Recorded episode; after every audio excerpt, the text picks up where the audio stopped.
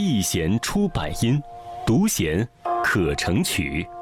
这是独弦琴最有魅力的地方。独弦琴传承人苏春发，左手轻拨独弦琴长弦，右手拈动摇柱，将这首《喝水不忘挖井人》演绎的百转千回。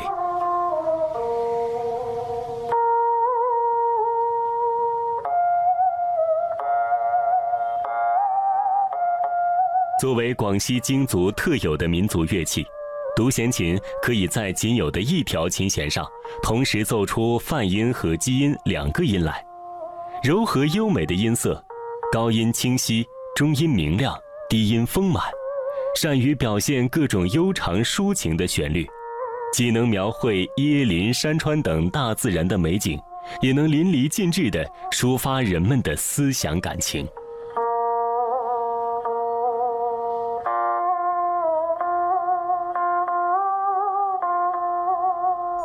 位于北部湾畔的广西东兴市的京族三岛，是全国唯一的京族聚居地。作为国家级非物质文化遗产项目京族独弦琴艺术传承人代表，六十三岁的京族汉子苏春发，用一根琴弦弹响了京族文化。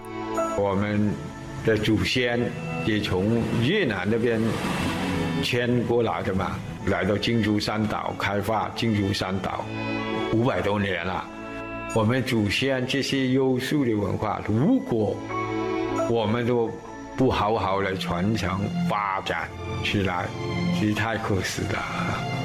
古代的独弦琴是用一段毛竹筒的多半边做琴体，开口部分朝下，在竹筒表面纵向挑起一条细而长、两端不断的竹皮为弦。古老的独弦琴声音非常小，并不适用于乐队演奏。这也是它慢慢失传的一个原因之一。经过不断的流传和改进，逐步增加了竹制弦弓和葫芦形共鸣器，后来才发展成为现代的独弦琴。苏春发的独弦琴琴身长约一米，宽有十厘米，厚为八厘米。琴的左侧早有一洞，插有一支摇杆，杆上系着一根弦。独弦琴它有三大部分，一个琴体、弦、摇杆。嗯，有些独弦琴很重要一个一个鼓，以前没有鼓放，靠这个鼓来把声音放大。五岁时，苏春发受叔叔的影响，开始对独弦琴着迷。十一岁那年，他拜民间艺人阮世和为师，开始学习演奏。我要组织五个同学一起到很适合老师那边学独弦琴嘛。他是个怕难，学了几天就不学了。当时我想，如果我不学独弦琴，独弦琴要跑到其他民族了，啊，这个独弦琴就被传承，这个就断了。后来我就坚持学了。在京族，独弦琴的传承原来有个不成文的规定：传男不传女。外族人要想学独弦琴，更是没门。当年，京族人口不多，大伙儿觉得学会了独弦琴也没法营生。随着苏春发老师阮世和去世，苏春发一度成为京族唯一会演奏独弦琴的人。这门独特的京族民间艺术，正在面临失传。后来袁世和他也跟我说一句话：“独弦琴，我们祖祖辈辈跟随我们走过来的，我们一定要把这京族独弦琴学好，传承下去。”为了将这门艺术传承下去，苏春发打破规矩，不管男女，不收学费，向所有人敞开门教授独弦琴。现在，苏春发的学生已经不仅仅局限在京族唯一的聚集地京族三岛上，天津、江西、四川、香港等地的艺术爱好者也慕名而来学习独弦琴。我就教书三百多个学生，这个什么教学，我都是义务、免费教我的学生。有些人问我为什么你不收费啊？生活费用你都要要，我就跟他们说，我老师也不收我的学费。我希望我的学生也像我这样热爱京族文化，好好的这个传承这个金竹独弦琴文化。所幸，独弦琴目前被列为中国非物质文化遗产，政府部门对这项京族特色文化采取保护措施，并鼓励独弦琴复兴。东兴市京族学校则是从2010年开设独弦琴课堂，早读课前、午休间、下课后，都有不少学生自发地来独弦琴教室练琴。学校音乐老师施嘉文看到学生们这么热爱独弦琴，很是欣慰。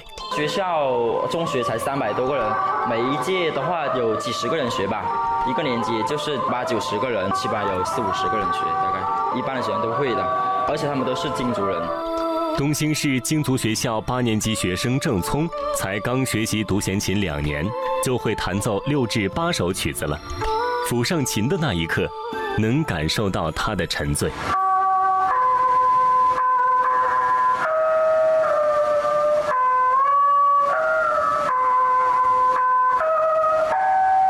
但是上了初中时候学的时候，感觉对他很感兴趣，然后就开始喜欢上，就跟学了它。早读的时候，八年级学习任务比较重，然后就不下来，就是吃吃完午饭的时候，或者有时候在家的时候就练一下，或者就跟他们一起来这里。集体一起练。呃，你有弹奏过给你家人，或者说给谁来看吗？我录过视频给我妈看，她支持我学啊。她说自己要有兴趣可以学。你要是金族人，弹一下就是会一些金族的艺术，那是很支持的。如今。东兴市江平镇就设有十多个传承基地，每所学校布置了几台独弦琴，在一些村委会也设有独弦琴培训点，由老师定时去教学和维护。随着独弦琴的复兴，更多人知道了这种独特的民族乐器。名扬中外的中国女子十二乐坊中，第一代独弦琴演奏艺术家雷莹，二零零二年将独弦琴带进了维也纳金色大厅。参加了当年的新春音乐会，师从苏春发的唐小圆，凭借一把独弦琴独闯世界，经常应邀到中国各地及国外演出，还曾在雅典奥运会担任奥运宝贝，参加闭幕式演出。苏春发，我们热爱文化，我们想把我们的优秀的文化传播到全世界，就我们的决心就是这样。独弦琴不仅让京族文化绽放异彩。还奏响了中越友谊的旋律。二零一三年，万尾村以独弦琴为媒，与越南的长尾村结为友好村。此后，每年都开展活动，双方边民都会一起切磋独弦琴，通过音乐加深情谊。我们呢跟越南有一个村结缔为友好村，就从呃一三年我们结缔为友好村，年年都。来往交流，今年到他们去交流，明年他也过来我们这里交流，几年来都是一样。